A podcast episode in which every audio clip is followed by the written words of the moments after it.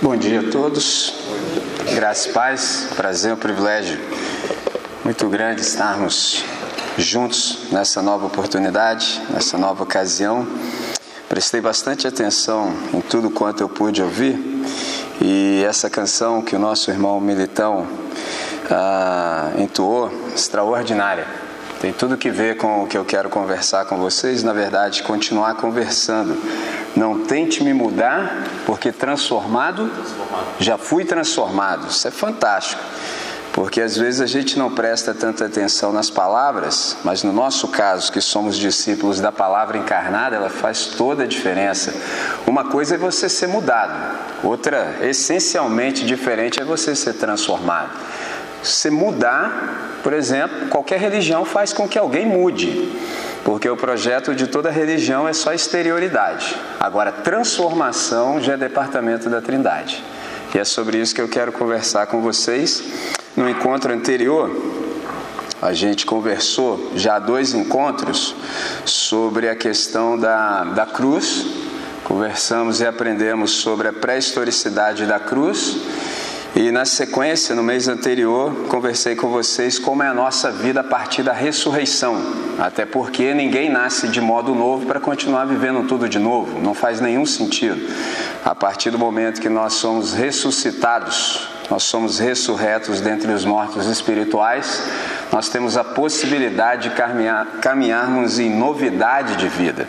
Então é sobre isso que eu quero conversar com os irmãos e irmãs, e para tanto Quero chamá-los e chamá-las a um texto do apóstolo Paulo, 1 Timóteo, 1 de Paulo a Timóteo, capítulo 6. 1 de Paulo a Timóteo, no capítulo 6. Eu leio dois versos com os irmãos. 1 Timóteo, capítulo 6 Nós leremos dois, dois versos. Verso 11, 1 Timóteo capítulo 6, versos 11 e 12, que nos dizem assim: Porém tu, ó homem de Deus, foge destas coisas e segue a justiça, a piedade, a fé, o amor, a paciência, a mansidão milita boa milícia da fé, ou dependendo da sua versão, que eu estou usando agora, combate o bom combate da fé, ou peleja boa peleja da fé. Toma posse da vida eterna, para a qual também foste chamado, tendo já feito a boa confissão diante de muitas testemunhas. Esse é o nosso texto para essa manhã. Senhor, nós queremos te agradecer por essa nova ocasião, na qual nós temos a possibilidade de nos acercarmos da Escritura com essa boa esperança de que dela, a partir do teu espírito, do teu poder, possamos obter a tua palavra para hoje, nesse tempo e para esse tempo. Então é desse jeito que nós oramos, também suplicando que o Senhor possa nos conceder, ainda essa vez, a abertura de entendimento, de tal modo que nós possamos compreender todas as maravilhas do teu querer e da tua lei. E isso com uma única finalidade que não é outra senão o máximo louvor da tua glória. Essa é a nossa oração nessa manhã. Fazemos em nome de Jesus. Amém, Senhor. Amém. A vida que Deus tem para nós, a vida da ressurreição, ela nos proporciona, vou usar uma linguagem da tecnologia da informática, um upgrade, uma atualização, ou se você preferir, a vida da ressurreição, na verdade, é um salto ontológico, é um avanço no nosso ser. Então, para isso, eu tomei esse texto do Paulo ao jovem pastor Timóteo e ele vai servir para nós como um arquétipo ou seja, um tipo. Timóteo para nós ele é perfeito. Você pode perguntar por que, que o Timóteo é perfeito? Porque ele é muito parecido conosco nas nossas próprias limitações, na nossa própria fragilidade humana.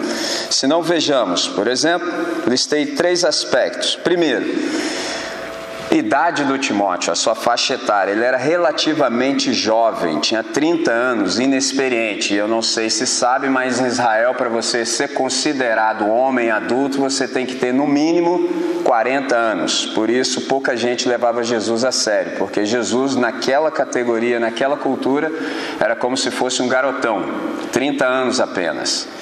Timóteo tem 30 anos aproximadamente, ele é inexperiente. Inexperiente para quê? Para as responsabilidades que lhe estavam sendo atribuídas. Quanto ao temperamento, ele era tímido, assim como eu. E timidez aqui é um traço de personalidade, aquele tipo de gente que é introvertida. O que é um introvertido? É alguém que prospecta para dentro, alguém criterioso. Interessante. Como é que nós sabemos disso? É só a gente observar, por exemplo, 1 Coríntios capítulo 16, o verso 10, quando Paulo dá uma orientação clara aos coríntios que o colocassem à vontade quando ele fosse visitá-los. Porque quando você é extrovertido é tudo tranquilo. Agora, quando você é tímido, é um pouco mais complicado. Por exemplo, se ele tinha questão em relação à idade, ao temperamento, há também em relação à sua saúde. O Timóteo ele tinha um problema gástrico recorrente, para o qual Paulo recomendou uma dose de remédio que continha mesmo álcool. Muito bem, esse é o Timóteo. Ele é jovem, ele é tímido e ele é frágil. E a identificação para nós com ele é imediata. Essas são três deficiências que muitas vezes nós encontramos nos discípulos hoje, mas elas o tornam simpático a nós. Agora, observe a necessidade. Timóteo, sendo como era, ele carecia, por exemplo, do poder de Deus na fraqueza, assim como nós. Aliás, quando nós somos fracos, é que na verdade nós somos fortes, por uma razão muito simples. Só quando você tem aquele atestado completo de falência que você está ah, apto a ser um discípulo de Jesus de Nazaré. Mas você pode perguntar, por que, André? Porque aí você vai aprender a orar. A gente só ora porque a gente não dá conta. Quem não ora é porque dá conta. Eu, por exemplo, sempre oro porque eu já sei que eu não dou conta mesmo. Oração é um atestado explícito de dependência a Deus. Só ora quem se percebe dependente, quem sabe que não dá conta. Há pouco eu te disse, eu, por exemplo, sou tímido. Aí tem vezes que eu falo isso, a pessoa fala, ah, você está de brincadeira. Eu falo, não, aqui eu tenho meus mecanismos, né? Eu creio. Deus me deu algo para dizer. Ninguém melhor do que eu para ser eu. Então ninguém pode ir no meu lugar. Eu tenho algo de Deus para dizer, sei que há pessoas que precisam ouvir e sei que enquanto eu estiver fazendo aquilo que Ele quer, Ele está comigo. Então você fica corajoso, você fica intrépido. Agora, tirando isso, eu não tenho a menor coragem. Por isso que eu não falo nada que vem só de mim. Não tem essa ousadia, essa insensatez. Então ele carece do poder de Deus. Tem um desafio aqui para nós que está proposto assim como foi para ele, a aplicabilidade para nós também. Então eu quero focar e fixar a nossa atenção nesse desafio que o Paulo fez a Timóteo. Note que a exortação paulina ela começa com duas palavras: tu, porém, ou mas você, mas tu. É uma expressão que aparece algumas vezes nesse texto. Se você ler com carinho o capítulo 1 e 2, você vai perceber que essa expressão é recorrente. O que, que isso aqui significa? Que o Timóteo era chamado para ser. Ser o quê? Ser diferente da cultura dominante ao seu redor ser diferente do status quo, ou seja, da situação vigente. Por isso que eu disse há pouco que quando o nosso irmão Militão entoou a canção, eu falei, isso é perfeito, é pertinente para hoje. Porque cultura, você sabe, é um jeito particular de ser gente. Isso é cultura, é um jeito particular de ser gente. Não significa que está certo ou que está errado. É só uma maneira diferente de ser gente. No entanto, nós temos a nossa própria maneira de ser gente porque nós somos gente que foi ressuscitada pelo Espírito de Deus e não faz sentido a gente seguir a maioria. Maioria para nós é nós e Deus, ponto. Ainda que todos estejam numa direção, como nós somos da conversão, a gente está sempre no sentido oposto, no contrafluxo. Então é interessante, o Timóteo é chamado para ser diferente desse padrão estabelecido, diferente do status quo, diferente da situação ambiente ou vigente. E aí há dois aspectos aqui que eu quero ressaltar. Primeiro é o negativo, isso é, ele não deveria seguir a maré. Interessante que, se você também já observou a criação, você vê o movimento do peixe na água, você percebe que a corrente é para um lado e o movimento do peixe na água é no contrafluxo. Eu não sabia disso. Um dia eu observei e falei, que coisa interessante. Eu observei um peixinho seguindo a correnteza, falei, esse aí está morto.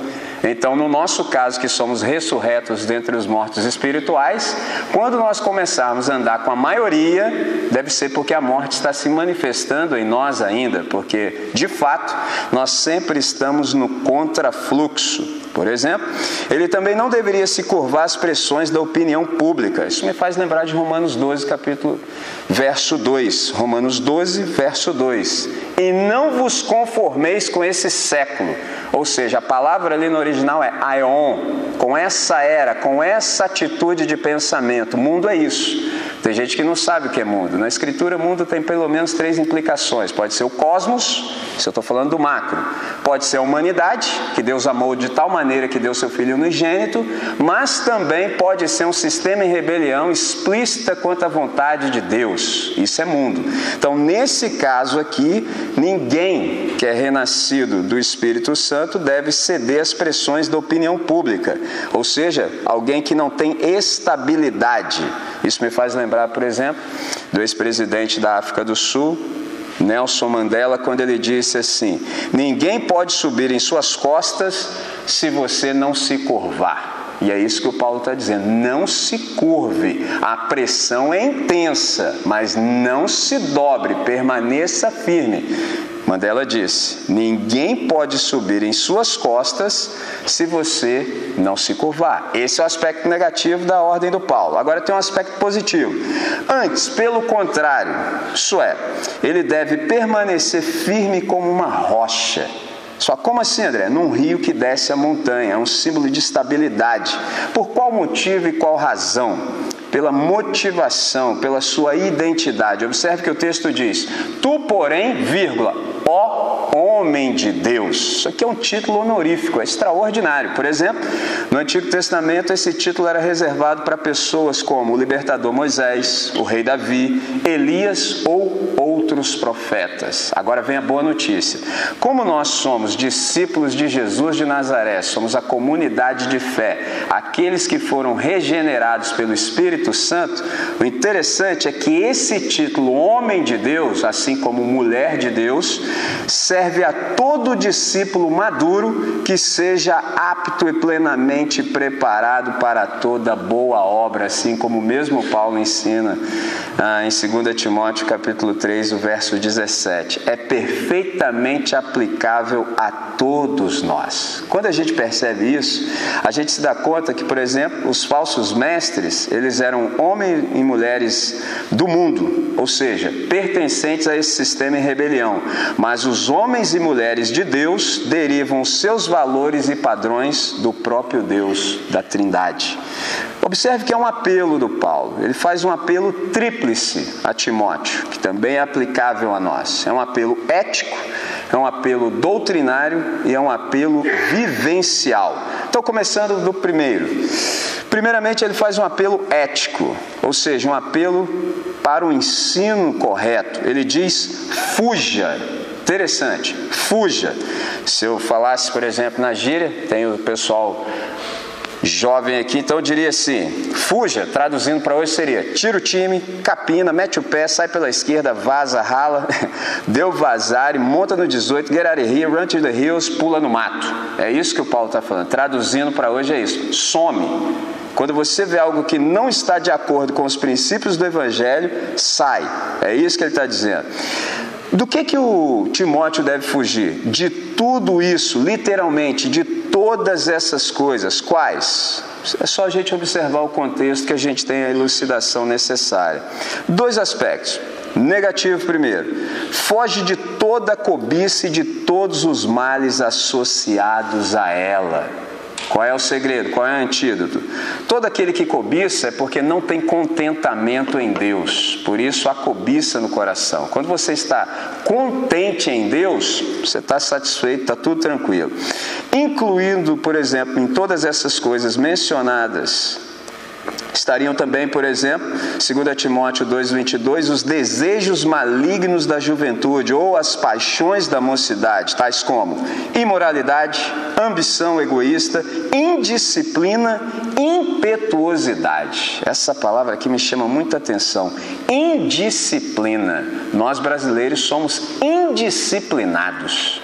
Nós deixamos tudo para a última hora e a gente ainda acha isso bonito ainda. Imposto de renda 23,58 que o cara está correndo para lá e para cá. Indisciplina. Você observou que a palavra discípulo e disciplina são muito parecidas? Porque a raiz é a mesma. O que é um discípulo? É alguém que está sob a disciplina de um mestre. Esse é o ponto. Então é incoerente que nós que somos alunos de Jesus de Nazaré, que estamos sob a sua disciplina, sejamos, por exemplo, indisciplinados. Eu falo isso, por exemplo, com os alunos que me ouvem. Falei, rapaz, a gente é muito doido. Aí os alunos ficaram olhando para mim, como assim, professor? é o seguinte, a gente estuda 15 anos, 15 anos, você tem 15 anos para se preparar, mas ninguém leva isso a sério, porque a gente é indisciplinado. 15 anos para se preparar. Aí chega na época do vestibular, você acha mais interessante perder noite de sono, aprender tudo que você teve 15 anos para aprender em um ano, detalhe, e caro porque você acha isso mais interessante.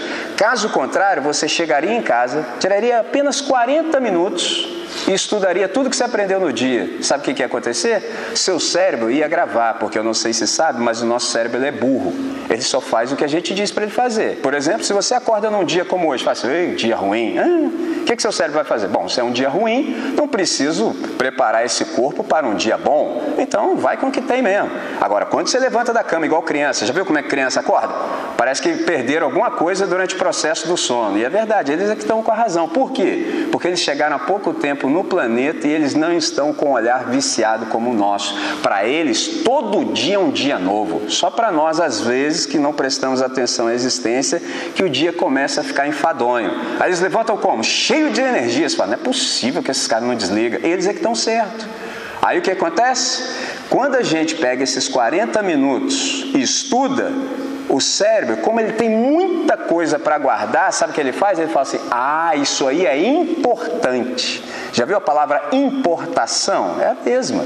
Importante é aquilo que você coloca para dentro ao cérebro. Bom, já que isso é importante, vou guardar aqui. 15 anos depois, 30 anos depois, você fala: cérebro, onde está aquela informação que eu aprendi de atalho? Fala: tá aqui, toma aí. Mas você não guarda.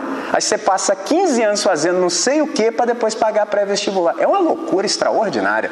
Tudo porque a gente não leva a palavra de Deus a sério é fantástico, porque senão nós jamais seríamos contados no time dos indisciplinados, porque nós somos alunos e alunas de Jesus de Nazaré.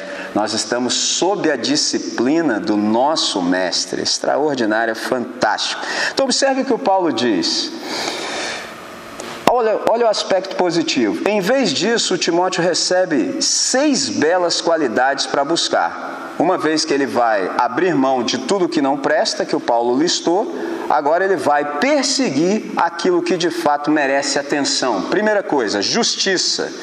Justiça, piedade, fé, amor, perseverança, ou seja, paciência e mansidão. Simplificando, o Timóteo ele deve fugir da maldade e buscar o bem. Ele precisa correr após todas essas seis características listadas. Aqui há duas observações que eu quero fazer. Primeiro, quando a gente fala sobre o mal, na verdade a gente está falando sobre a maldade. Por exemplo, por que, que eu estou dizendo isso? Porque o mal como pessoa ele não existe.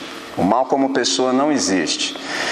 Existem seres da maldade, seres maldosos. O mal, para existir como pessoa, uma das pessoas da Trindade deveria entrar em rebelião e aí sim o mal como pessoa existiria. Isso é algo de impossível concreção.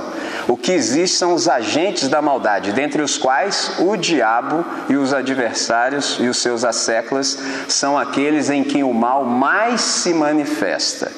Qual é o nosso problema em relação a tudo isso? Que se nós não prestarmos atenção, nós podemos aceitar a sugestão dos agentes da maldade e sermos arrastados novamente para a rebelião. Traduzindo mais ainda, é assim: qual é o maior mal que o adversário pode causar para mim e para você que somos discípulos de Jesus de Nazaré? Qual é o maior mal que ele pode causar para nós? Porque ele só sabe matar. Então, se ele nos matar, para nós não está acontecendo nada, porque eu sou da ressurreição. Então, qual é o maior mal que o agente da maldade mor pode fazer para mim e para você? Acabei de dizer, o maior mal que o adversário pode fazer para nós é nos levar de volta para a rebelião. Esse é o maior mal que ele pode causar para nós. Por quê? Não faz sentido para nós que somos alunos de Jesus de Nazaré, que estamos sob a sua disciplina, praticarmos aquilo para o qual nós já morremos. Não faz sentido algum. Todas as vezes que a gente peca, a gente deu mole. Aí a gente vacilou. De verdade, a palavra literal é essa: vacilamos. Então, esse é o maior mal que a maldade pode causar para nós. Mas observe que o Paulo diz que nós devemos buscar. Na verdade, ele está dizendo para nós que nós somos grandes corredores. Interessante.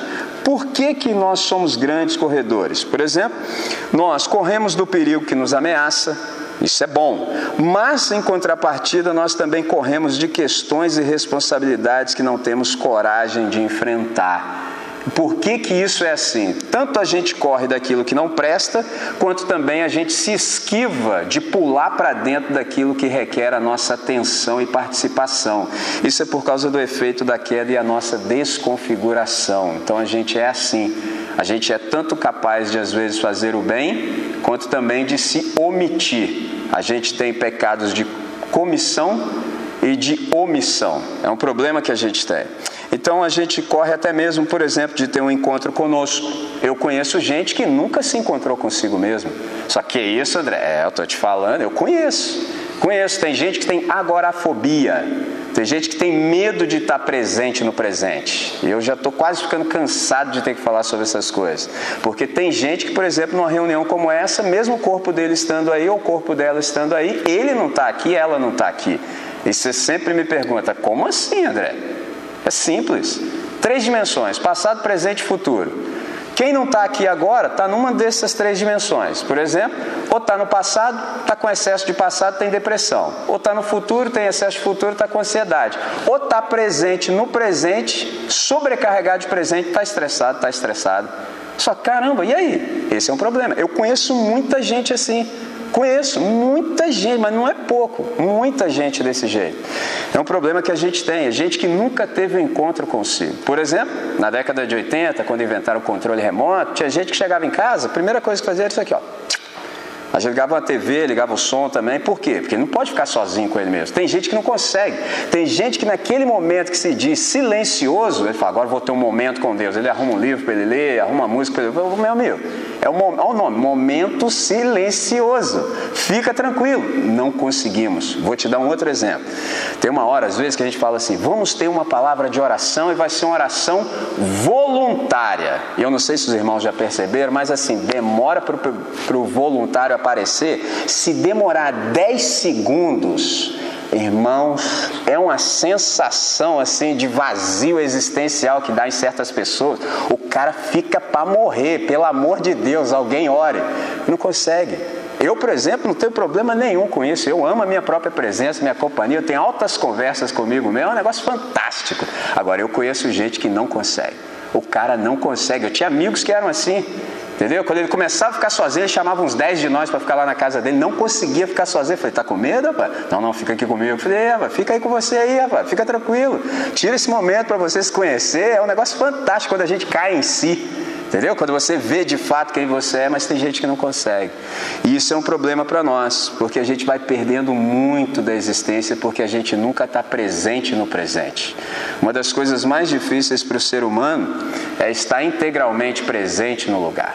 Por isso que às vezes as pessoas dizem assim, hoje Deus falou comigo. Ah, irmão, hoje? hoje? Ele está falando todo o tempo, o tempo todo. O problema é que você está fora de sintonia, você está fora de frequência. Aí de vez em quando, assim, quando há uma integralidade do seu ser, né, aí você ouve alguma coisa, mas é um grande problema que a gente tem. Não deveria ser assim. Então aqui o Paulo ele parece dizer que em vez disso nós deveríamos correr da maldade. É isso que ele está dizendo. Contudo, dada a nossa desconfiguração, observe o aspecto positivo. Nós tendemos a correr atrás de prazer, do sucesso, da fama, da riqueza. É aquela trindade destrutiva: sexo, dinheiro e poder. Mas olha a observação do Paulo. Em vez disso, ele diz que que tal se nós corrermos atrás do bem nas suas mais variadas formas? Há uma outra observação aqui. Esse buscar, que eu disse para os irmãos, significa literalmente correr após. Então, observe que o Paulo está dizendo, na verdade, está sugestionando que nós busquemos, por exemplo, a santificação. Eu me lembro do escritor aos Hebreus, quando ele diz no capítulo 12, verso 14: Segui a paz e a santificação, sem a qual ninguém poderá ver a Deus. Tem pelo menos duas maneiras de interpretar esse texto. Tem gente que vai jogar isso na escatologia, ou seja, se você não perseguir a paz e a santificação, você não vai ver a Deus naquele grandioso dia. Tem gente que interpreta assim. Eu tenho uma outra ótica. Eu penso que é assim: seguir a paz e a santificação, sem a qual nenhum circunstante verá Deus em você.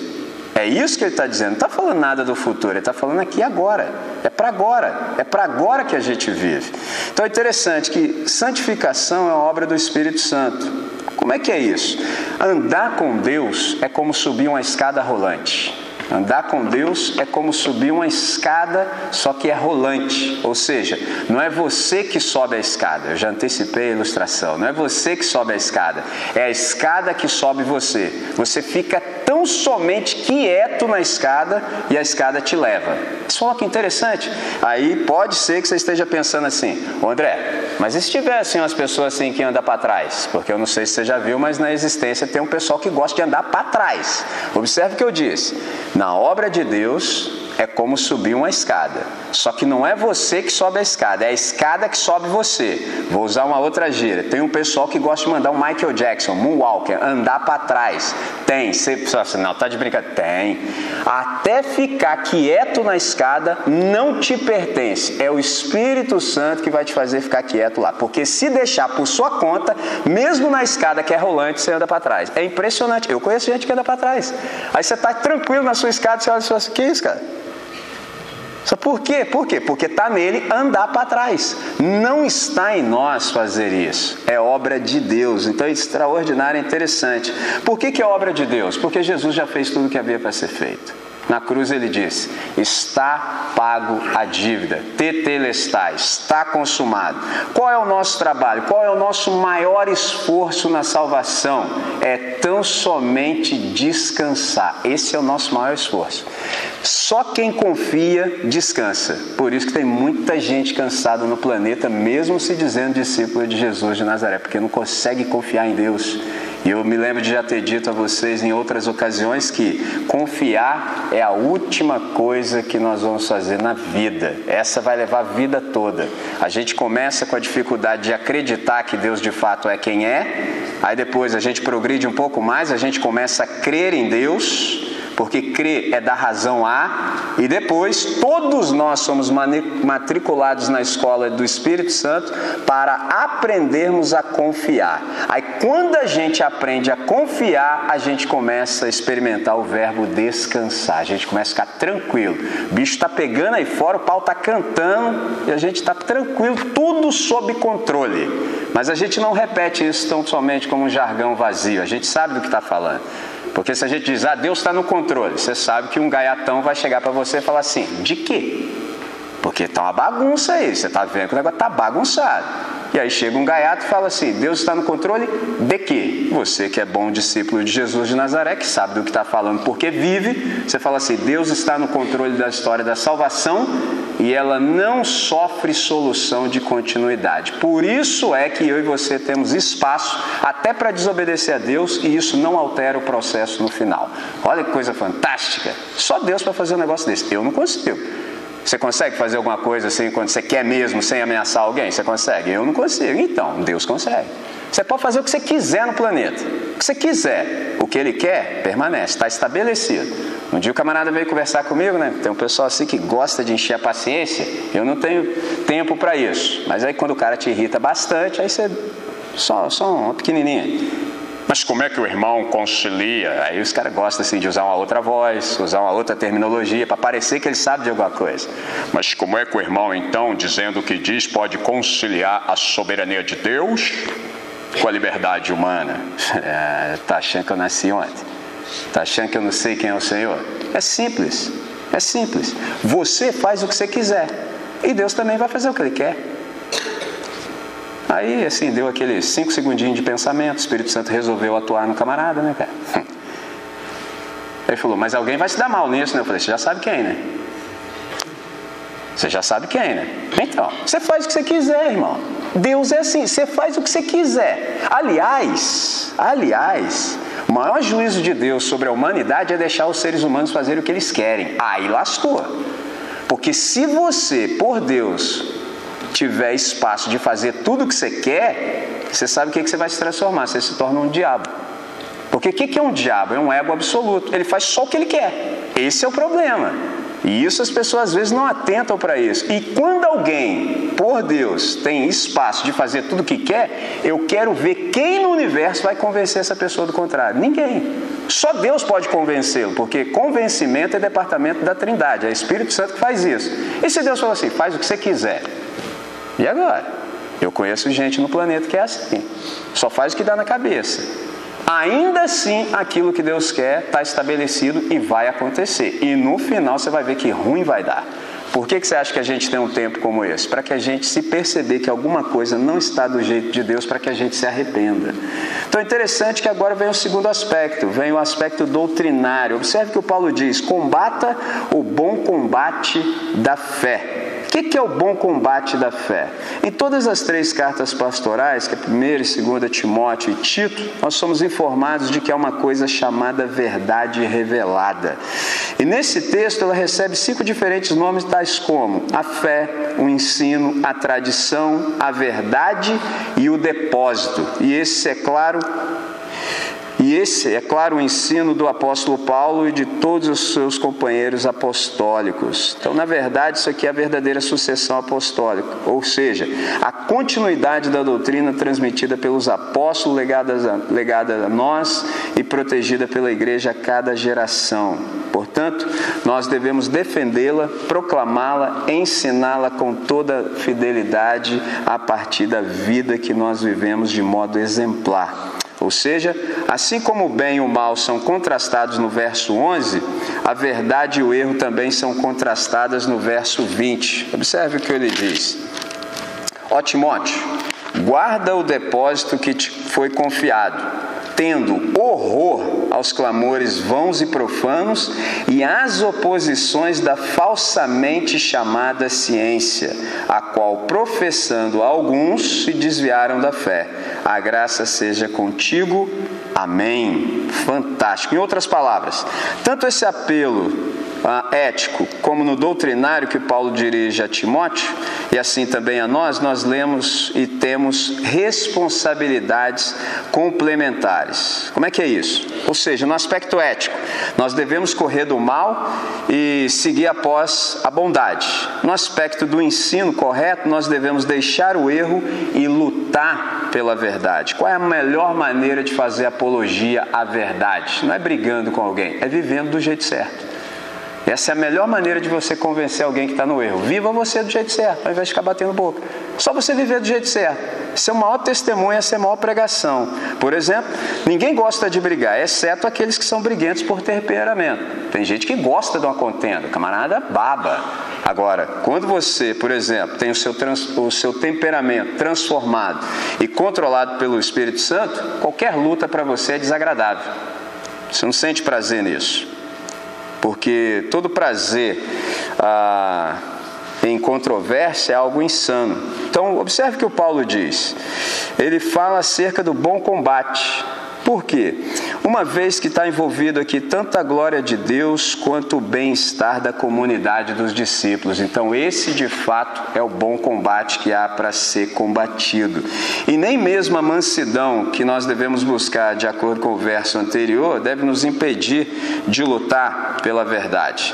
A gente não pode, por exemplo, negligenciar essa tarefa que, embora seja desagradável, mas é necessária. Por último, mas não menos importante, vem o apelo vivencial. Observe o que ele diz: Tome posse da vida eterna para a qual você foi chamado. Tome posse da vida eterna. Interessante que tem muita gente que confunde vida eterna com a vida que não acaba mais. Mas eu também já me lembro de ter dito aos irmãos que vida eterna não é uma vida que não acaba mais. Por uma razão simples. Se vida eterna fosse uma vida que não acabasse mais, eu, por exemplo, seria o primeiro a pedir para Deus suspender porque assim eu ainda tenho um corpo mortal, ainda tenho alguns resquícios de maldade em mim. Por exemplo, todas as vezes que eu leio o Evangelho, eu ainda percebo que há algumas coisas em mim que não estão do jeito de Deus e eu já não estou gostando delas nesse pouco tempo que eu estou sobre a face da terra. Imagina permanecer nelas durante ad eterno, ou seja, pela eternidade. Nem eu aguento. Vida eterna não tem nada que ver com medida de tempo, porque eternidade não é medida de tempo. Tempo é medido por quantidade, ao passo que eternidade tem que ver com qualidade. São coisas completamente distintas. Eternidade é ausência de tempo, não é um tempo que não acaba mais. Por que, que Deus é eterno? Porque Deus está fora do tempo.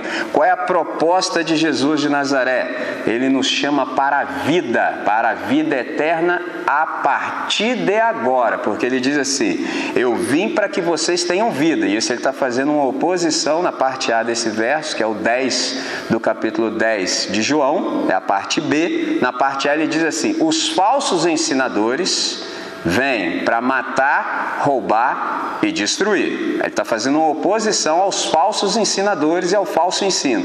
Eu, contudo, porém, vim para que vocês tenham vida e a tenham em abundância. Traduzindo, é uma vida antes da morte. Eu não sei vocês, mas eu, por exemplo, nunca na minha vida, nunca, jamais, sob hipótese alguma, nem mesmo quando eu não sabia nada de Deus, pensei em vida após a morte. Sabe por quê? que eu nunca pensei em vida após a morte? Porque só rico pensa em vida após a morte. Quando você é pobre, você nunca pensa em vida após a morte. Quando você é pobre, você pensa em a vida agora. Eu estou interessado em vida agora, porque eu já sou pobre agora. Imagina pobre depois também. Ninguém, ninguém aguenta isso, não. Só rico tem esses pensamentos. Quem é pobre, por isso que você ouve o evangelho diferente.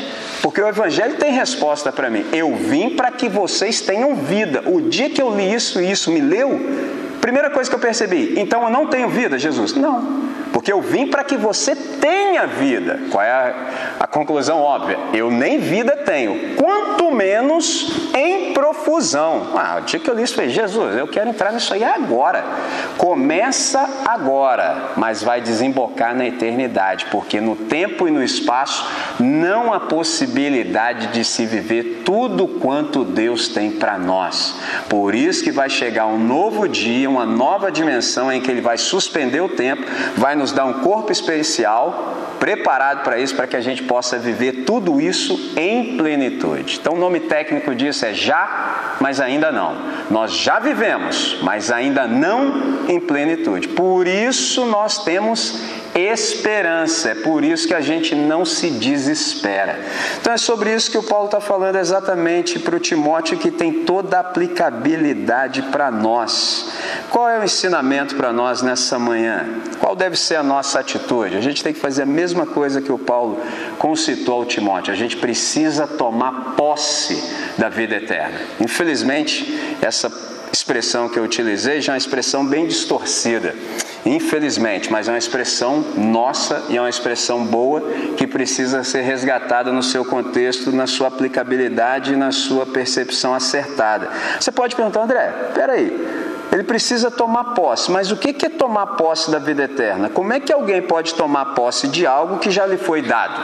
Interessante toma posse da vida eterna para a qual você foi chamado. Ora, se ele foi chamado e é para a vida eterna, como é que ele vai tomar posse daquilo que ele já tem? Você pode perguntar, André, ele não era discípulo de Jesus de Nazaré já não havia muitos anos? Sim, era. Ele já não havia recebido vida eterna como um dom gratuito muitos anos antes? Sim, também. Então por que, que o Paulo lhe disse que tomasse posse daquilo que já estava em sua posse? Uma pergunta interessante, que nem sempre a gente se faz. A resposta a essas perguntas é que é possível possuir algo sem acolhê-lo ou desfrutá-lo. É seu, mas não significa que você vive de acordo com aquilo que já é seu. Exemplo: a gente tem um exemplar da Bíblia Sagrada. A gente lê o texto, a gente tem familiaridade com o texto, mas não significa que a gente é íntimo do autor. Eu, por exemplo, conheço um montão de gente que cita um montão de texto bíblico e ainda remata dizendo: a Bíblia diz. Aí, se me pergunta a opinião, porque eu não entro na vida de ninguém, não fui chamado para isso. Mas se me perguntar a opinião, eu preciso dizer, não posso me omitir. Não, você está dizendo que a Bíblia diz isso. A Bíblia é como uma pessoa. Se você espancar, ela diz o que você quiser. Por isso que a Bíblia é a mãe de todas as heresias. Dá para fazer um montão de bobagem com um montão de base bíblica. Cadê a base bíblica? Tem base bíblica para você fazer um montão de bobagem. O que não significa que Deus disse o que você está dizendo que Deus disse. Um exemplo simples. Às vezes eu já vi umas pessoas dizendo para as outras assim, quando eles acham que a estética não está favorável de acordo, ele puxa logo um segundo aos Coríntios 5,17, dizendo assim: Se alguém está em Cristo, é uma nova criatura, as coisas velhas já passaram, eis que tudo se fez novo. Aí o cara que pensa um pouquinho pensa assim, ué, então Jesus de Nazaré fez aquele sacrifício antes da fundação do mundo, depois manifestou na cruz, só para cuidar da minha estética. É isso aí mesmo? Se alguém está em Cristo, é uma nova criatura. Isso tem uma dimensão cósmica. Estar é ser. Se os nossos adolescentes, as nossas crianças, os jovens soubessem disso desde sempre, poupariam tempo perdido na vida deles. Por quê? Nós temos uma crise de pertencimento. Quando a gente não se percebe pertencendo a um grupo, a gente começa a fazer tudo para entrar naquele grupo. Por quê? Porque sem aquele grupo parece que a gente não é. A gente quer ser parte. E quem falou que a gente precisa ser parte de qualquer coisa? sendo que nós já fomos admitidos por Deus. Se alguém está em Cristo, é. Está é ser. Não é que eu me tornarei, eu já sou. Eu já estou garantido. Quando a gente não sabe disso, é um problemão. Qual é a palavra de Deus para nós nessa manhã e eu caminho para o nosso fim, hoje, aqui agora? Há uma diferença muito grande entre possuir e desfrutar. E eu penso que essa diferença pode ser muito bem ilustrada na história de um soldado que eu li, que chamava Louis de Court. Ele era um soldado francês durante a Primeira Guerra Mundial e ele foi para casa e ele resolveu por conta própria esticar a licença. Traduzindo, ele viu que o negócio estava intenso, estava feio, que o bicho ia pegar e falou assim: Eu vou desertar. Ele convenceu a mãe dele a ocultá-lo no porão de casa durante 21 anos. 21 anos o camarada ficou escondido. Só que em 1937 a mãe do cara morreu, né? 21 anos o cara ficou escondido. Em 1937 a senhora morreu. Ele falou: Bom, agora não vai dar para ficar escondido mais, né, cara? Aí todo pálido, porque o cara não tomava sol, não fazia exercício, todo pálido, todo tremo, foi se apresentar no posto policial. Chegou lá e falou assim: Eu vim me entregar porque eu sou desertor. O cara olhou para ele e falou assim: Onde é que você estava enfiado esse tempo todo que você não sabe? Ele falou: Não sabe do quê? Você não sabe da lei de anistia? Não, rapaz, está todo mundo livre. Ele falou: O quê? O cara perdeu o tempão da vida. Ele tinha tinha o poder de estar livre, mas não desfrutava. Não é diferente com nenhum de nós. Jesus de Nazaré nos chamou para a liberdade. Poucos de nós vivem de fato a liberdade que pode viver, porque não se dá conta que há uma diferença entre possuir e desfrutar.